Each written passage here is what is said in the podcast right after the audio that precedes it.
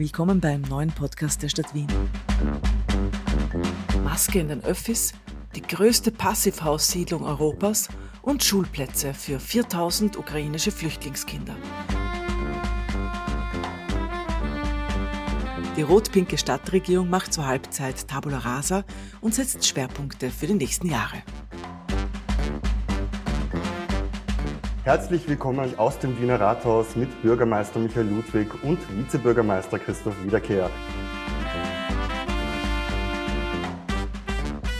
Das Gespräch führen Hannes Huss von B24 und Christine Oberdorfer von Main Wien. Hallo und schönen guten Tag. Schönen guten Tag und Grüß Gott. Lassen Sie uns zuerst einen Blick zurückwerfen. 2022 war ein Jahr geprägt von Krisen, Corona, Krieg, Energie, Teuerung. Äh, wo ist Wien Ihrer Meinung nach gut durch die Krise gekommen und wo war es besonders schwierig? Eine Frage an Sie beide, bitte. Naja, Sie haben völlig recht. Es war eine Zeit äh, voller Krisen. Äh, es hat schon mit Corona begonnen. Das war primär eine Gesundheitskrise. Also es war meine Sorge, vor allem die Menschen gut äh, durch diese Krise zu bringen, was ihre Gesundheit betrifft. Aber es hat natürlich starke Auswirkungen gegeben auf den Wirtschaftsstandort, den Arbeitsmarkt, auf die Gastronomie, auf den Kulturbetrieb. Und äh, es war uns wichtig, gemeinsam in der Stadtregierung, dass wir sehr schnell Hilfeleistungen geboten haben, insbesondere dort, äh, wo wir den Eindruck gehabt haben, dass die Bundesförderungen nicht gleich greifen. Also ich denke an die Kulturszene wo wir mit äh, Stipendien helfen konnten und Künstlerinnen und Künstlern in einer sehr schwierigen Phase helfen konnten. Oder beispielsweise jene Klein- und Mittelbetriebe, Ein-Personen-Unternehmen, die mit Homeoffice eine völlig neue Arbeitssituation vorgefunden haben, äh, dass wir finanzielle Mittel zur Verfügung gestellt haben, um auch die technische Infrastruktur zu finanzieren. Also das war schon eine sehr große Herausforderung und ist äh, überlagert worden jetzt äh, durch eine Energiekrise mit einer sehr hohen Inflation, betrieben auch durch diese äh, Energiekrise. Ausgangspunkt äh, die militärische Aggression Russlands in der Ukraine. Und von daher ist es zum einen natürlich eine furchtbare Entwicklung, was die Friedenssituation und das europäische Sicherheitskonzept betrifft, aber es hat starke wirtschaftliche Auswirkungen. Und auch da darf ich sagen, dass wir gemeinsam als Fortschrittskoalition sehr schnell äh, geholfen haben, denn die Wiener Energieunterstützung äh, war die erste, die eine Gebietskörperschaft an den Weg gebracht hat. Und vor allem für jene Haushalte, die wirtschaftlich stark unter Druck sind, hat es im vergangenen Jahr, äh, wenn man alles zusammenrechnet, in etwa 1000 Euro Unterstützung gegeben. Und das war in dieser auch wirtschaftlich herausfordernden Zeit, wie ich meine, eine ganz wirksame Unterstützung für viele Haushalte und Familien. Es war für mich auch ein Senkrechtstart. Finale der Verhandlungen war Lockdown. Äh, dann äh, hat die Regierungsperiode begonnen, mitten in der Pandemie, wo viel zu tun war. Auch in meinem Bereich, zum Beispiel Schulen, Kindergärten. Die jungen Menschen waren besonders betroffen von der Pandemie und wir haben uns immer darum bemüht, nicht nur Krisenmanagement zu machen, sondern gleichzeitig auch Zukunftsprojekte auf den Weg zu bringen. Und äh, dann haben wir gehofft, dass mit letztem Jahr die Pandemie zu Ende geht. Dann kam gleichzeitig der Krieg in der Ukraine. Wir waren immer sehr schnell abgestimmt, haben sehr schnell gesehen, dass es Auswirkungen auf Wien hat, weil unsere Perspektive war, wir wollen nicht nur Schutz bieten den Menschen, die aus der Ukraine fliehen müssen, sondern auch Perspektive. War für mich ein Auftrag, so schnell wie möglich den Kindern, die zu uns kommen, auch einen Schulplatz zu geben. Mittlerweile haben wir über 4000 aus der Ukraine geflüchtete Kinder in Wien. Das sind über 200 Schulklassen, die wir in einem Jahr zusätzlich eröffnen mussten. Und da sehen wir, dieses Krisenmanagement in Wien funktioniert sehr gut. Äh, da bin ich auch stolz auf die Zusammenarbeit, auch auf die Arbeit der Verwaltung, die hier das Beste leistet, um den Menschen ein gutes Leben zu ermöglichen. Und das ist unser politischer Auftrag, in Krisen Krisen zu managen und die Zukunft noch besser zu machen. Herr Bürgermeister, eine Frage, die sicher viele Wiener Ihnen interessiert. Sie galten ja immer auch als Verfechter der FFP2-Maske in vielen Bereichen des Lebens vorrangig jetzt natürlich auch in den öffentlichen Verkehrsmitteln. Am 1. März könnte die FFP2-Maskenpflicht fallen, denn die Wiener Corona-Maßnahmen laufen aus. Wie ist denn da der Stand der Dinge? Na, ich war generell für einen konsequenten Kurs in Corona-Zeiten, um die Menschen in der Stadt zu schützen und insbesondere Spitäler zu entlasten und die Mitarbeiterinnen und Mitarbeiter in den Spitälern. Und es ist auch derzeit eine Situation, in der die Situation in den Krankenhäusern eine sehr angespannte ist, weil natürlich auch äh, Ärzteteams, äh, Mitarbeiterinnen und Mitarbeiter in der Pflege sich anstecken. Corona bedingt oder auch durch die normale Grippe, die Influenza, und äh, in öffentlichen Verkehrsmitteln auch das RS-Virus weitergegeben wird, das insbesondere auch für Kinder bedrohlich ist. Also von daher kann ich nicht oft genug auch die Mitarbeiterinnen und Mitarbeiter in Spitälern äh, loben und äh, mich danken, dass sie jetzt in fast drei Jahren äh, hindurch äh, Übermenschliches äh, geleistet haben. Und äh, wir werden weiterhin alles dran setzen, damit sich möglichst wenig Menschen infizieren. Aber meine Hoffnung ist, wenn jetzt äh, die gesetzlichen Rahmenbedingungen am 28. Februar auslaufen, dass es dann nicht mehr notwendig sein wird, beispielsweise Masken in öffentlichen Verkehrsmitteln zu tragen. Das ist meine Hoffnung, aber ich werde mich beraten lassen von dem Expertenkreis, der mir jetzt während der gesamten Corona-Krise zur Seite gestanden ist, mich gut beraten hat und äh, wie ich meine, äh, gemeinsam äh, auch mit der Stadtregierung eine sehr verantwortungsvolle Corona-Politik betrieben hat. Herr Bürgermeister, aufgrund der hohen Energiepreise kam im Sommer auch die Wien Energie in Turbulenzen. Würden Sie aus heutiger Sicht anders handeln? Nein, mit dem Wissen von damals war es ein völlig richtiger und verantwortungsvoller Schritt, Rahmenbedingungen zu schaffen, dass die Wien Energie, die ja nicht nur für das Bundesland Wien tätig ist und für Gemeinden in Niederösterreich, sondern mit ihren Kraftwerken auch die Netzstabilität für ganz Österreich sicherstellt, dass es möglich ist, äh, dass die Wien Energie auch entsprechende Energieverträge einhalten kann. Ich hätte mir gewünscht, dass so wie in fast allen Ländern der Europäischen Union, insbesondere auch in unseren Nachbarländern, in Deutschland, der Schweiz, es möglich gewesen wäre, einen nationalen Schutzschirm zu spannen. Das haben ziemlich alle Länder der EU gemacht. Die österreichische Bundesregierung hat das nicht gemacht. Und äh, ich finde, es wird noch interessant sein zu klären, warum das nicht geschehen ist. Obwohl schon im März äh, nicht nur der zuständige Stadtort Hanke, sondern auch die entsprechenden Einrichtungen der EU, die nationalen Regierungen aufgefordert haben, solche Schritte zu setzen.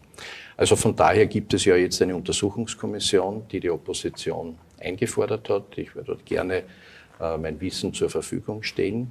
Aber aus damaliger Sicht heraus war es völlig richtig, diesen Schritt zu setzen. Es war ein Schritt, der mit viel Verantwortung verbunden war, aber sichergestellt hat, dass die Wien Energie für unsere Stadt und weit darüber hinaus weiter so kreativ und sinnvoll tätig sein kann. Eine Frage auch an Sie beide. Wir nähern uns, wenn man so will, der ersten Halbzeit der ersten rot-pinken Koalition auf Landesebene. Sie ist die erste in Österreich und damit auch ein Novum. In welchen Bereichen ist denn die sozialliberale Handschrift in Wien bereits stark sichtbar? Aus meiner Sicht in sehr vielen Bereichen. Wir haben jetzt schon fast zweieinhalb Jahre gute, intensive Zusammenarbeit, wo es uns so darum geht, äh, gemeinsam die Stadt voranzubringen, äh, konstruktiv zu arbeiten und vor allem ambitioniert. Weil es gibt so einen großen gesellschaftlichen Wandel, es gibt so viele Herausforderungen, Krisen, über die wir schon gesprochen haben, dass wir unsere Freiheitsenergien selber erzeugen können und hier ist bereits äh, sehr, sehr viel gelungen, um hier Wien in eine klimaneutrale Zukunft zu bringen.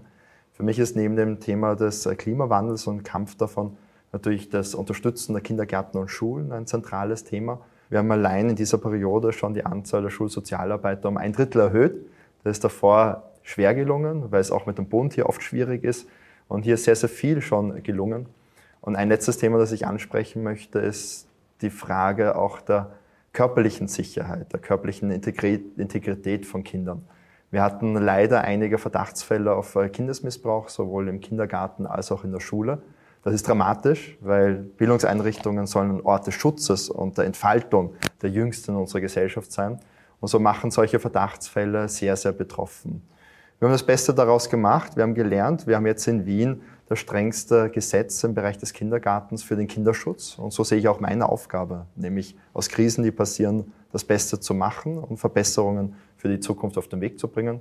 So bin ich stolz, dass wir jetzt ein Kompetenzzentrum für den Kinderschutz haben, Kinderschutzkonzepte an allen Kindergärten haben werden, an allen Schulen haben werden, Das ist europaweit vorbildlich, wo wir uns hier bewegen. Und das haben die Kinder, aber auch die Pädagoginnen und Pädagogen verdient, dass es klare Rahmenbedingungen gibt für den Schutz der Kinder, aber auch für die Pädagoginnen und Pädagogen. Ja, es ist die erste sozialliberale Koalition in Österreich und mir war wichtig, damit auch zu signalisieren, dass das für Wien eine gute Option ist, aber weit darüber hinaus und auch die Tür aufstoßen kann für Koalitionsformen in anderen Gebietskörperschaften. Und von da ist wichtig, dass die Koalition auch gut funktioniert. Und wenn ich mal andere Koalitionen anschaue, muss ich sagen, sind wir ein gutes Beispiel, wie etwas gut funktionieren kann, nämlich dass wir anschauen, welches Problem gilt es zu meistern und eine Problemlösung anbieten und die auch umsetzen. Und wenn ich mir anschaue, welche Blockadeformen es auf unterschiedlichen Ebenen auch in unserem Land gibt, muss ich sagen, ist unsere Koalition eine sehr gut funktionierende, die beweist, dass es wichtig ist, Sachpolitik zu betreiben ohne politisches Hickhack. Und das ist uns bis jetzt sehr gut gelungen. Und da sind wir, wie ich meine, auch in dieser Form der Koalition ein gutes Beispiel. Bei der Regierungsklausur haben Sie Schwerpunkte für 2023 gesetzt. Ganz oben auf der Liste steht raus aus Gas. Äh, wie wollen Sie das schaffen? Ja, wir haben uns gemeinsam vorgenommen, dass wir bei jeder Regierungsklausur einen Themenschwerpunkt setzen wollen. Und wir haben das diesmal äh, gemacht äh, zum Thema Klimawandel. Das ist ein ganz wichtiges Thema, neben anderen Teuerung, Gesundheit, Bildung, Wirtschaftsstandort, Arbeitsmarkt, Sozialpolitik. Aber wir haben jetzt einmal versucht, ein Paket zu schnüren, aus allen Ressortbereichen zusammengefasst, um deutlich zu machen, dass wir das nicht nur in Sonntagsreden verwenden, das Thema, sondern konkrete Umsetzungsschritte haben. Und wir beginnen da jetzt nicht erst. Wir haben seit über 20 Jahren ein Klimaschutzprogramm der Stadt Wien, an dem wir auch schon jahrelang sehr konsequent arbeiten. Das hat auch dazu geführt, dass die CO2-Emissionen pro Kopf halb so hoch sind wie im Österreich-Schnitt. Und auch der Bodenverbrauch ist deutlich niedriger als in allen anderen Bundesländern. Und das hat seinen Grund. Das hängt damit zusammen, weil wir einen besonderen Schwerpunkt haben beim Ausbau des öffentlichen Verkehrs. Wir haben derzeit die größte U-Bahn-Baustelle Europas direkt vor der Haustür, vor dem äh, Rathaus. Also wir setzen viel Geld ein, um den öffentlichen Verkehr auszubauen. Das führt auch dazu, dass wir mittlerweile mehr Besitzerinnen und Besitzer vom Jahresticket der Wiener Linien haben als Autobesitzer und äh, versuchen jetzt andere Schritte noch zu setzen, dort, wo wir orten, dass es einen starken Energieverbrauch gibt, der CO2-Emissionen äh, verursacht. Das ist im Bereich Bauen und Wohnen. Auch da ist viel geschehen. Ich habe noch als Wohnbaustadtort die größte Passivhaussiedlung Europas eröffnet in Wien, wo man fast überhaupt keine Energie mehr zum Heizen äh, benötigt. Und wir setzen jetzt diese Schritte im Bereich thermisch-energetischer Wohnhaussanierung, also Tevosan-Sanierung fort und kombinieren das mit neuen Technologien, die wir einsetzen, beispielsweise Geothermie. Um damit bis 2030 schon über 125.000 Haushalte mit Fernwärme aus Geothermie zu versorgen. Klimaneutrale Versorgung, da braucht Strom, zum Beispiel über Solarenergie. Und das ist ein riesiges Projekt, das hier Wien Energie angeht, mit zusätzlichen Investitionen von 120 Millionen Euro, um hier diese Energiewende zu schaffen. Und das ist vor allem für die Lebensrealität der Menschen dann noch wichtig, weil auch der Energieaufwand wird fürs Kühlen steigen durch den Klimawandel. Und hier können wir durch moderne Technologien, Beispiel in Schulen, schaffen wir es mittlerweile Schulen zu bauen, die klimaneutral funktionieren, die sogar mehr Energie erzeugen, als sie verbrauchen, im Sommer gekühlt werden können, im Winter geheizt werden können, damit ein gutes Klima herrscht und das Ganze klimaneutral. Und wir haben uns gemeinsam vorgenommen, dass wir mit einer Solaroffensive jedes Jahr in der Größenordnung von 100 Fußballfeldern Photovoltaikanlagen in den verschiedensten Bauten umsetzen. Das beginnt bei Schulen, Kindergärten, Amtshäusern, Wohnbauten, Sport- und Kultureinrichtungen. Da sind wir gut unterwegs. Also da haben wir bisherigen Vorgaben erfüllt, weil wir auch einen Energiefahrplan haben, wo man genau nachschauen kann, ob die großen Schritte, die wir uns vorgenommen haben, die großen Schrauben, an denen wir drehen, ob wir das in der Praxis auch umsetzen. Das wird eine große Herausforderung sein, das für alle Gebäude in Wien zu schaffen. Aber wir haben einen Fahrplan und ich bin zuversichtlich, dass uns das gelingen wird. Worauf wir allerdings warten, ist äh, entschlossenere Gesetze der Bundesregierung, die hier auch säumig ist. Zum Beispiel erneuerbare Wärmegesetz äh, der Bundesregierung, das schon lange äh, angekündigt worden ist, noch immer nicht beschlossen worden ist. Aber wir warten nicht, wir machen selber, aber wir sehen, was die Bundesregierung hier oft leider auslässt. Herr Bürgermeister, voran geht es auf jeden Fall auch mit dem U-Bahn-Bau. Jeder kann es bemerken, die neue U2, U5 ist ja in aller Munde. Sie leistet auch einen wichtigen Beitrag natürlich für den öffentlichen Verkehr der Zukunft in der Stadt. Heuer soll ein wichtiges Etappenziel erreicht werden. Hält denn der Termin für die Teilstrecke Seestadt-Karlsplatz? Ja, also wir sind voll im Terminplan, auch im Budgetplan, was deshalb schwierig ist, äh, weil die Baukosten insgesamt in allen Bereichen stark im Steigen begriffen sind.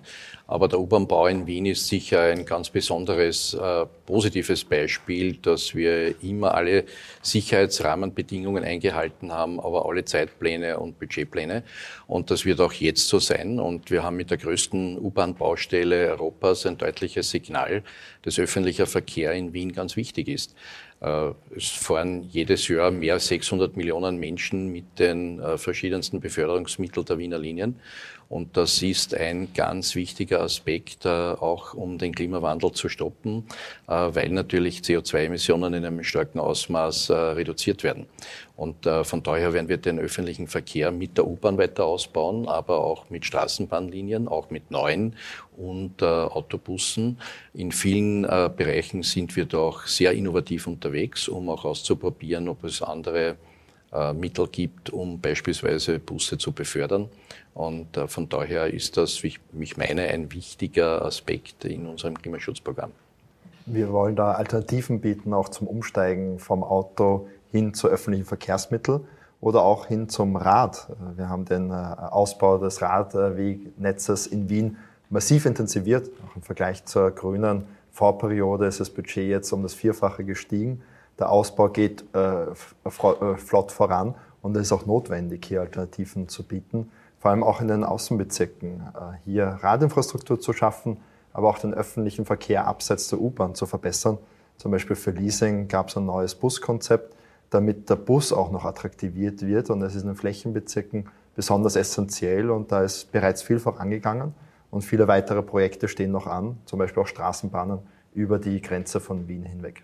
Und wichtig ist auch mit äh, beispielsweise neuen Verkehrsmitteln gut umzugehen, wenn ich an die E-Bikes denke äh, und an die Möglichkeit, sich das auch laufend auszubauen. Mhm. Also hier hat auch die Stadträtin Sima sehr konsequent eingegriffen, weil es da einen Wildwuchs gegeben hat. Und es ist äh, notwendig, auf die Sicherheit äh, jener zu achten, die mit diesen neuen Verkehrsmitteln unterwegs sind, aber auch auf die Sicherheit der Passantinnen und Passanten. Und wie prominente Beispiele äh, zeigen, äh, kann man sich auch mit solchen äh. E-Bikes offensichtlich stark verletzen. Und äh, da muss sichergestellt sein, dass es hier kein Gefährdungspotenzial gibt. Da verstehe ich vor allem auch die ältere Generation, die da manchmal verunsichert ist. Und ich kann nur appellieren an alle Verkehrsteilnehmerinnen und Verkehrsteilnehmer, sich an die Vorschriften auch zu halten und zu orientieren, denn sie dienen der eigenen Sicherheit und der Sicherheit der Menschen, die auf den Straßen unterwegs sind. Ein weiteres aktuelles Thema ist der Fachkräftemangel. Im Bereich der Stadt Wien sind vor allem die Öffis und die Spitäler betroffen. Was ist da geplant, damit sich die Situation wieder entspannt vielleicht? Mhm. Ich sehe es in meinem Bereich äh, zum Beispiel, dass es auch einen Fachkräftemangel im pädagogischen Umfeld gibt. Wir haben zu wenig Lehrkräfte, äh, wir haben zu wenige Kindergartenpädagoginnen und Kindergartenpädagogen. Und das macht schwierig, weil unser Ziel ist es, die Qualität weiter zu verbessern mit zu wenig Fachkräften ist das herausfordernd. Was tun wir zum Beispiel im Bereich vom Kindergarten? Wir haben im letzten Jahr die Anzahl der Assistenzstunden im Kindergarten verdoppelt, um die Pädagoginnen und Pädagogen auch zu entlasten und zu unterstützen. Früher war es so, dass zum Teil eine Pädagogin allein in der Kindergartengruppe mit bis zu 25 Kindern war. Also allein aufs Klo gehen ist schwierig. Jetzt gibt es überall Vollzeit eine, eine Assistentin dazu. Verbessert auch die Rahmenbedingungen, um zusätzliche Personen für diesen Beruf auch zu gewinnen. Und gleichzeitig haben wir die Anzahl der Ausbildungsplätze massiv erhöht, obwohl eigentlich wie nicht zuständig ist. Der Bund hat die Aufgabe, für pädagogisches Personal in der Ausbildung zu sorgen. Aber auch hier warten wir nicht, sondern wir machen selber. Wir bauen zum Beispiel eine eigene Kindergarten-Ausbildungsstätte, eine BAföB in Wien, eine neue, um hier ein innovatives Modell einer dreijährigen Ausbildung noch stärker auszubauen, weil wir wissen, viele, die sich frühzeitig für den Kindergartenberuf entscheiden mit der fünfjährigen Ausbildung, gehen dann nicht in den Beruf. Und durch die dreijährige Ausbildung, die auch Personen machen können, die schon woanders zum Beispiel gearbeitet haben, bleiben dann mehr im Berufsfeld. Wir finden hier innovative Wege und wir fördern auch den Umstieg, äh, indem es hier ein Ausbildungsgeld gibt während der Ausbildung. habe es letztens einen Koch, eine Kellnerin auch getroffen, die sich umschulen lassen äh, zur Kindergartenpädagogin, zum Kindergartenpädagogen und während der Ausbildung schon Geld bekommen. Das finde ich schön, wenn wir so neue Personen auch für pädagogische Berufe gewinnen. Aber den Fachkräftemangel gibt es natürlich auch in anderen Bereichen. Ja, es gibt ja nicht nur einen Fachkräftemangel, es gibt insgesamt einen Arbeitskräftemangel und der bezieht sich nicht nur auf den öffentlichen, weit darüber hinaus in ganz Europa. Und von daher ist uns wichtig, dass wir in diesem Wettbewerb um die besten Köpfe auch gerade für die Stadt Wien jene Mitarbeiterinnen und Mitarbeiter gewinnen können, äh, die hier auch ganz wertvolle Arbeit leisten können. Ich war erst vor wenigen Tagen äh, bei einer Festveranstaltung der Gewerkschaft Union, also der Gewerkschaft der Gemeindebediensteten, wo Mitarbeiterinnen und Mitarbeiter ausgezeichnet worden sind, die 25, 40 oder 50 Jahre äh, Mitglied der Gewerkschaft Union waren. Das heißt auch Mitarbeiterinnen und Mitarbeiter der Stadt Wien und äh, die auch sehr zufrieden mit großem Engagement, aber auch mit äh, großer Zufriedenheit hier tätig waren. Und ich habe gesagt, das sind auch gute Role Models in der Öffentlichkeit, um deutlich zu machen, dass wir hier als Stadt Wien ganz unterschiedliche Berufsbilder anbieten, die Möglichkeit, sich auch laufend äh, auch bewegen zu können in andere Bereiche. Und das wird auch notwendig sein, denn wir sehen, dass es insgesamt eine starke demografische Entwicklung gibt, die uns fordert. In meinem Jahrgang 1961 hat es 132.000 Geburten gegeben. 30 Jahre später, im Jahr 1991, waren es 95.000. Das heißt, um ein Drittel weniger Menschen, die auf die Welt gekommen sind und jetzt auch im Arbeitsmarkt präsent sind. Denn die sogenannte Babyboomer-Generation geht jetzt schrittweise in Pension und es kommen einfach weniger Mitarbeiterinnen und Mitarbeiter nach. Und äh, von daher wird es wichtig sein, dass wir dort besonders hinschauen, wo wir ganz schnell Mitarbeiterinnen und Mitarbeiter benötigen. Äh, der Herr Vizebürgermeister hat schon angesprochen den pädagogischen Bereich, aber ich kann mit dem Pflegebereich beispielsweise fortsetzen, wo wir schon vor, als erste Gebietskörperschaft begonnen haben, äh, in der Ausbildungszeit 400 Euro pro Monat draufzulegen, um die Ausbildungszeit schon zu attraktivieren. Der Bund ist dem jetzt erfreulicherweise gefolgt weil wir gesehen haben in Befragungen, dass die Bezahlung von vielen positiv eingeschätzt wird. Da hat sich die Gewerkschaft auch stark durchgesetzt in den letzten Jahren. Das aber insbesondere die Ausbildungszeit manchmal das Problem ist. Und da war das Hinschauen und die Finanzierung während der Ausbildung etwas, was äh, ganz wichtig war. Und wir haben jetzt am Campus Wien, einer Fachhochschule, einen Zubau Stadt Wien finanziert, damit wir die Ausbildungsplätze verdoppeln bis 2026 auf 4000 Mitarbeiterinnen und Mitarbeiter für die Pflege, aber auch Hebammen, Physiotherapeuten. Und wir sehen, dass die Nachfrage groß ist. Also wenn die Bezahlung passt, wenn auch die Arbeitszeitmodelle passen, dann gibt es eine hohe Bereitschaft, auch von jungen Menschen in Sozialberufe einzutreten, in pädagogische Berufe einzutreten. Und das wollen wir stark forcieren. Aber ich bin durchaus auch bereit, den Bund zu unterstützen. Wir machen gemeinsam mit der Wiener Polizei eine Informationskampagne, um auch Mitarbeiterinnen und Mitarbeiter für die Polizei zu gewinnen. Eine Bundeseinrichtung, aber ich finde, da sollte man über die Bundesländergrenzen hinweg, auch über die Ressortgrenzen hinweg zusammenarbeiten, wenn es darum geht, äh, auch für alle Bereiche äh, gute Lösungen zu finden und den Arbeitnehmerinnen und Arbeitnehmern eine Perspektive und gute Arbeitsbedingungen. Zum Abschluss darf ich Sie noch beide fragen, welche Lichtblicke können Sie uns mitgeben? Worauf können sich die Wienerinnen im heurigen Jahr freuen? Ich hoffe sehr, dass die Pandemie mit der jetzigen Entwicklung zum Ende äh, zugeht und damit noch mehr Freiheiten möglich sind. Und ich sehe, dass viele Großveranstaltungen wieder kommen, die in den letzten Jahren leider nicht möglich waren, wo vieles versäumt, verpasst worden ist. Äh, wir haben erst letztens die Entscheidung äh, getroffen, die Game City, eine ganz große Konferenz hier im Rathaus, wo vor allem junge Menschen zusammenkommen, um sich dem Thema Spielen und E-Gaming auch zu widmen, wieder stattfinden kann. Ich freue mich äh, selber darauf und sehe das als großes Zeichen, dass Großveranstaltungen wieder mit viel Freude stattfinden können. Und das ist wichtig für Wien, weil das macht Wien auch aus, diese Lebendigkeit des Zusammenkommens.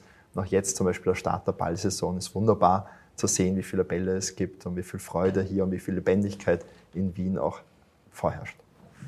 Ja, erfreulicherweise kann man wieder verstärkt an Veranstaltungen teilnehmen. Die Ballsaison ist etwas, was es nur in Wien in dieser Form gibt. Für die Wirtschaft ganz wichtig. Es werden rund 170 Millionen Euro erwirtschaftet, ausschließlich mit den äh, Bällen. Aber es ist vor allem natürlich auch ein gesellschaftlicher, kultureller Anlass. Ich war schon jetzt bei einigen Bällen, freue mich jetzt schon auf weitere.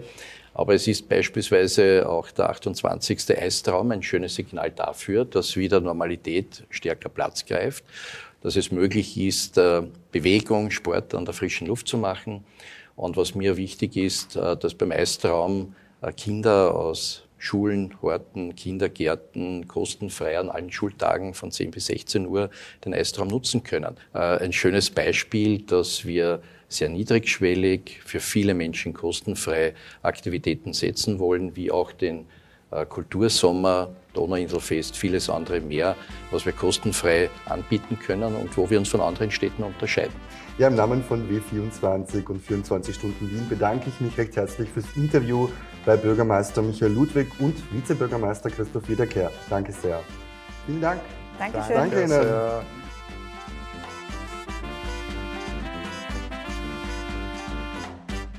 Das war ein Podcast der Stadt Wien. Danke fürs Zuhören und besucht uns auf unseren sozialen Kanälen.